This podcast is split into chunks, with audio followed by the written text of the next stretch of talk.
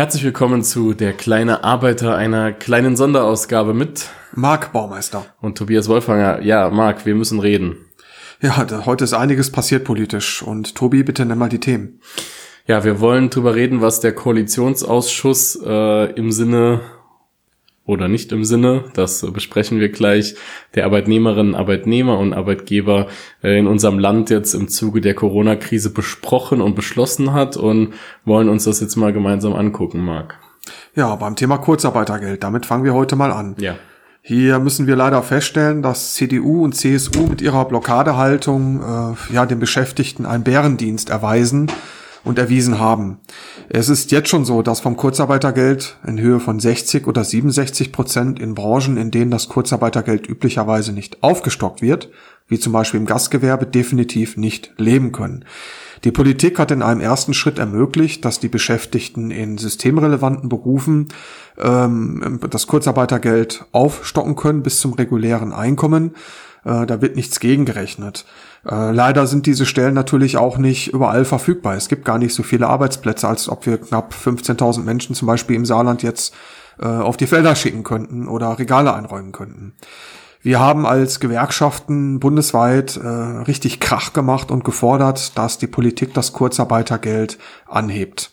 Weil es kann nicht sein, dass im Prinzip nur Betriebe, Konzerne gerettet werden, die Betriebe komplett entlastet werden von Sozialversicherungsabgaben, auch was auch richtig ist aber bei den Beschäftigten leider viel zu oft gar nichts ankommt. Und leider wie so oft, äh, wenn, wenn zwei Parteien versuchen, einen Kompromiss zu machen, zumal auch zwei nicht gerade arbeitgeberfreundliche Parteien wie CDU und CSU äh, hier ihre Finger im Spiel haben, dann kommt etwas raus, was, was niemanden zufrieden machen kann, erst recht nicht die Betroffenen. Ja, also vielleicht mag ganz kurz nochmal die Übersicht für die Zuhörerinnen und Zuhörer, die jetzt nicht so im Thema sind. Also es bedeutet ganz konkret, die Höhe des Kurzarbeitergeldes. Ja, da ist schon die Erkältung im, im Anmarsch, äh, hoffentlich kein Corona. Die Erhöhung des Kurzarbeitergeldes. Aktuell 60 bzw. 67 Prozent. Ab dem vierten Monat des Bezuges hat man 70 beziehungsweise 77 Prozent bei Unterhaltspflichtigen Pflichten und ähm, ab dem siebten Monat des Bezuges äh, dann sind die 80 beziehungsweise 87 Prozent theoretisch drin. Also erst Ende des Jahres. Ja, wirklich viel, viel zu spät. Es hätte genau, wenn überhaupt, umgekehrt sein müssen. Denn was passiert bis dahin? Bis dahin sind die Beschäftigten dermaßen unter Druck, viele können ihre Miete nicht mehr bezahlen, müssen die Miete stunden lassen, Schulden laufen auf, ich muss das Geld irgendwann zurückbezahlen. Der Spargel ist bis dahin gestochen, die Regale sind bis dahin aufgefüllt. Das heißt, die Politik hat nichts anderes gemacht, als im Prinzip die Beschäftigten einfach im Regen stehen lassen. Wir haben gefordert, rückwirkend zum 1. März an das Kurzarbeitergeld auf mindestens 80 bzw. 87 Prozent anzuheben.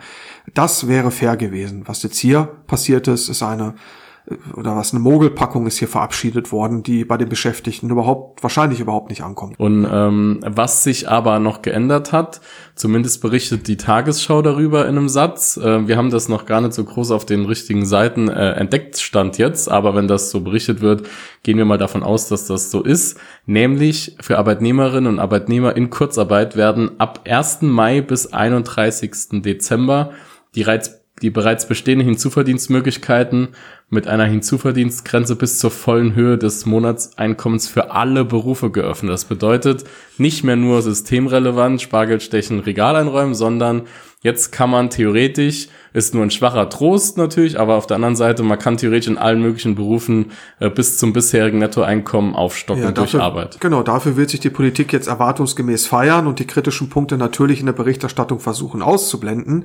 Man muss aber ehrlicherweise sagen, diese ganz guten Job, die gibt es derzeit nicht, weil es konkurrieren nicht nur Beschäftigte aus dem Gastgewerbe oder andere Niedriglohnbereichen ja. um eine Aufstockungsmöglichkeit, sondern Millionen von Menschen, und nochmal zurück auf die Branchen, die eh schon einen Fachkräftemangel haben der Anreiz, sich gänzlich neu zu orientieren, der ist nun mal jetzt groß. Der eine oder andere oder die eine oder der andere wird sich auch überlegen zu sagen, jetzt kehre ich meiner Niedriglohnbranche den Rücken, weil wenn es zu einer Krise kommt, dann äh, geht es um mein nacktes Überleben. Genau. Und wenn man eben nicht die erforderliche Unterstützung bekommt, wenn man aber gleichzeitig sehen muss, dann, wenn ich jetzt mal mich in, eine, in einen kleinen Arbeiter äh, hinein, hineinversetze, der sieht, dass ähm, in Unternehmen mit den drei Streifen Milliardenkredite abgreift und Soforthilfen und so weiter. Ähm, ja, und ich bin es aber nicht wert, dass mein Kurzarbeitergeld jetzt mal wenigstens für drei, vier Monate hier aufgestockt wird. Was ist das bitte für eine Botschaft? Was ist das für ein Sozialstaat? Muss man mal ganz die ehrlich sagen. Die Botschaft ist klar, die hauptsächlich von den Unionsparteien ausgeht. Die Arbeitnehmer sind halt eben nicht wert. Äh, dass man äh, jetzt in dieser Situation ihnen zur Seite steht. Vor allem nicht die beschäftigten Niedriglohnbranchen. Ähm, und ich meine, wir können froh sein, dass zum Beispiel die SPD oder dass die SPD jetzt in der Regierung versucht hat, gegenzuhalten. Aber leider, das ist halt der Nachteil von großen Koalitionen, da kommt da manchmal gehörig großer Mist heraus für die Betroffenen. Ja. Und da muss man sich dann auch wieder in ein paar Jahren Gedanken machen, wenn die nächsten Wahlen anstehen. Ähm, ist man, fühlt man sich oft, oft ist ja oft das Problem, dass man denkt, äh, man gehört selbst zu den Reichen im Lande, äh, was ja da immer gesagt wird. Und ich glaube, man muss sich mal nochmal ehrlich machen, äh, ist man das wirklich und äh, unterstützt mal hier Parteien, die eher äh, arbeitgeberseitig sich äh, agieren auch. Man muss es ja. ja mal ganz, ganz ehrlich so ansprechen. Wenn man sieht, was jetzt gerade passiert, das ist einfach wirklich ein absoluter Schlag ins Gesicht. Ich bin äh, heute Morgen aufgewacht, habe das gelesen, ich ja. konnte es so nicht glauben. Da denke ich mir doch dann lieber, das ist so ein fauler Kompromiss, dann hätten wir besser gesagt, Leute, es ist nicht machbar in der Koalition, ja. ist ja. Die Mehrheitsfraktion will kein Kurzarbeitergeld Aber Tobi, ich meine, wenn, wenn ihr im Internet guckt, dann seht ihr auch, wie, wie, wie schwierig es ist für die Politiker, die dafür gestimmt haben aus der Regierungskoalition, das als Jubelerfolg zu verkaufen. Das gelingt denen selber nicht. Ähm, sie versuchen es ganz krampfhaft, ne, aber äh, letzten Endes wird es nicht gelingen. Und darüber muss man einfach reden. Vor allem muss man auch zur Bundestagswahl nächstes Jahr darüber reden. Was anderes kann man eigentlich in so einer Situation nicht mehr machen. Ja. Es ist uns aber einfach wichtig, das ist unsere Aufgabe als kleiner Arbeiter, genau an der Stelle drüber zu reden.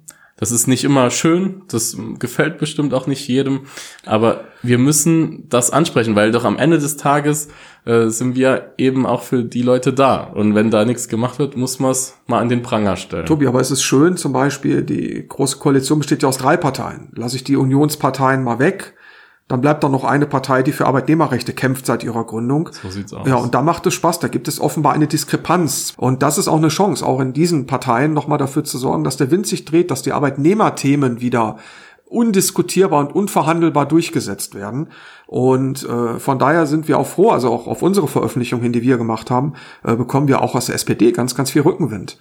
Und man sieht einfach, dass große Koalitionen in großen und ganz schnell reagieren können, wenn Krisen sind. Das, das passiert ja. Und die Politiker haben einen wahnsinnigen Stress. Das möchte ich gar nicht kleinreden. Ja. Da machen sie gerade richtig viel gut, muss man auch sagen. Aber die Arbeitnehmerinteressen kommen mal wieder unter die Räder. Ja, und das mh, mm, kann man nicht so einfach stehen lassen. Das ist auch unsere Aufgabe, auch als Gewerkschafter. Ja, Marc, äh, es gibt ja noch ein paar Dinge, die man äh, auch erwähnen kann, die sich auch positiv entwickelt haben. Ähm, Bezug Arbeitslosengeld 1 äh, hat sich verlängert. Das bedeutet, alle, deren Arbeitslosengeld 1 zwischen 1. Mai und 31. Dezember 2020 auslaufen würde, also dann würde Hartz IV anstehen, wenn man keinen neuen Job findet, wird die Anspruchsdauer jetzt vorerst mal um drei Monate verlängert. Ja, das ist schon mal eine gute Regelung, die jetzt gerade den Betroffenen in der Krise auf jeden Fall unter die Arme hilft. Ja, also können wir wie gesagt, wir wollen ja nicht nur sagen, alles was schlecht ist, wir wollen das Ganze bewerten, was jetzt genau besprochen wurde und dann gucken. Ähm, dann noch ein Thema, das ist jetzt nicht zwingend rein arbeitnehmertechnisch, aber auch Familien sind Arbeitnehmerinnen, Arbeitnehmer. Es gibt, äh, um das digitale Lernen zu unterstützen, jetzt einen Zuschuss für sozial schwächere Familien in Höhe von 150 Euro zur Anschaffung von Geräten, zum Beispiel für dieses legendäre Homeschooling, ist ja auch direkt. Also den Heimunterricht. Den ja, genau. Heimunterricht, ja, nennen wir es lieber so. ja. ja. Also ich finde es positiv, das ist okay, das ist ein erster Schritt und auch da zeigt sich ja, dass die Regierung sich wirklich hier Gedanken macht an der Stelle. Das ist gut. Ja, und dann haben wir noch eine Sache, da haben Gewerkschaften jetzt auch schon sehr lange gefordert, auch die zuständige Branchengewerkschaft. In der Gastronomie ist es so, dass äh, ab dem 1. Juli, also 1.7., ähm, für ein Jahr lang komplett auf alles äh, nur noch der ähm, verminderte Mehrwertsteuersatz von sieben Prozent angerechnet wird. Ja, wir haben als NGG bundesweit eine etwas andere Forderung gehabt. Wir haben gefordert, dass wir zum Beispiel bis Ende des Jahres die Mehrwertsteuer komplett auf 0% fahren, um den Betrieben eine richtig gute Anschubfinanzierung geben zu können. Vor allem haben wir auch einen Rettungsschirm für die Branche gefordert, aber der lässt noch auf sich warten. Ob der kommt, ist eine andere Frage. Da kann man Verluste aus dem vergangenen Jahr leichter abrechnen und solche Dinge, aber da ist noch nichts richtig Konkretes auf dem Tisch. Äh, als Gewerkschaft NGG sind wir gegen eine grundsätzlich dauerhafte Absenkung der Mehrwertsteuer auf sieben Prozent, weil in der Vergangenheit es äh, gezeigt hat, Mehrwertsteuerabsenkung, Stichwort Möwenpicksteuer, sind halt nicht komplett bei den Beschäftigten, also sind nicht bei den Beschäftigten angekommen. Aber wie gesagt, darüber muss man auch nochmal diskutieren. Jetzt null Prozent wäre richtig gewesen, aber sieben Prozent ist ein Kompromiss, mit dem man jetzt erstmal leben kann im Moment. Und wie es weitergeht mit der Mehrwertsteuerdiskussion, das wird die Zeit ja auf jeden Fall auch zeigen. Ja, das wird sich zeigen und äh, auch hier ist es natürlich ein gutes Signal, aber auch genau da ist es eben auch nicht klar, dass diese Mehrwertsteuersenkung dann nachher beim kleinen Arbeiter ankommt. Das ja. ist ja das Problem. Genau. Deswegen Kurzarbeitergeld. Damit, das kommt wirklich an. Und es kann doch eigentlich den Arbeitgeberinnen, Arbeitgebern mehr oder weniger egal sein. Die sträuben sich ja sogar gegen eine Erhöhung des Arbeitslos äh, des Kurzarbeitergelds, obwohl das ja für sie keinen Unterschied Ja, der Arbeits Bundesarbeitgeberverband. Ja. Aber äh, während die Verbände in unserem Branchen, zum Beispiel Hotel- und Gaststättenverband, auch gefordert hat, dass es aufgestockt wird. Ja. Weil die Betriebe das halt in der Regel tariflich nicht machen, bis auf wenige Einzelfälle. Und äh, letzten Endes hat die Politik hier einen Fehler gemacht. Auf der einen Seite hat sie ähm, im Prinzip jetzt eine wichtige Regelung wie die sieben Prozent getroffen, hat aber für die Beschäftigten, die jetzt wirklich drunter leiden, halt äh, nicht eine gleichwertige Lösung geschaffen. Genau. Und dann gibt's noch einen weiteren Punkt, der auf dieser Liste jetzt aktuell steht. Äh, das sind zumindest mal die großen Punkte, die wir jetzt heute ansprechen wollen. Ähm, auch für die Niedriglohnbranche durchaus äh, relevant. Und zwar kleine und mittelständische Unternehmen dürfen erwartete Verluste mit bereits für 2019 geleisteten Steuervorauszahlungen verrechnen. Ist Auch jetzt ein bisschen Tropfen auf den heißen Stein. Tropfen auf den heißen Stein, kompliziert. Ja. Äh, heute Morgen haben wir mit dem Arbeitgeberverband schon gesprochen.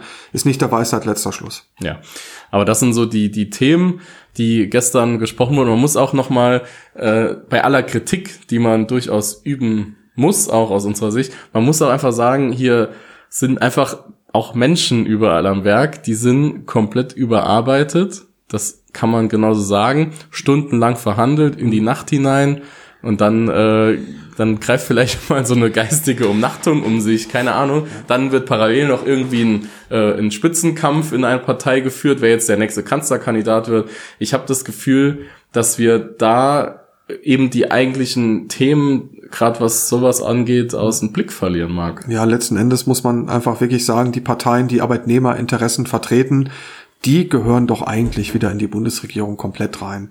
Und äh, Parteien, die sich eher seit jeher nur für den Arbeitgeberteil oder für die Arbeitgeberseite interessieren, für die Wirtschaftsseite interessieren, ähm, ja, dass die dann immer noch so viele Stimmen bekommen, trotz dieser desaströsen Politik für die Arbeitnehmer, ist ein bisschen schwierig.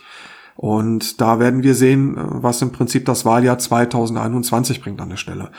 Die Politiker haben keinen leichten Job, das muss man wirklich sagen. Aber ein bisschen Fingerspitzengefühl ist angebracht, weil so etwas, was heute entschieden worden ist, das äh, ist, ist für die Menschen ein Schlag ins Gesicht. Das muss man einfach so sagen. Politik hat was mit Kommunikation zu tun.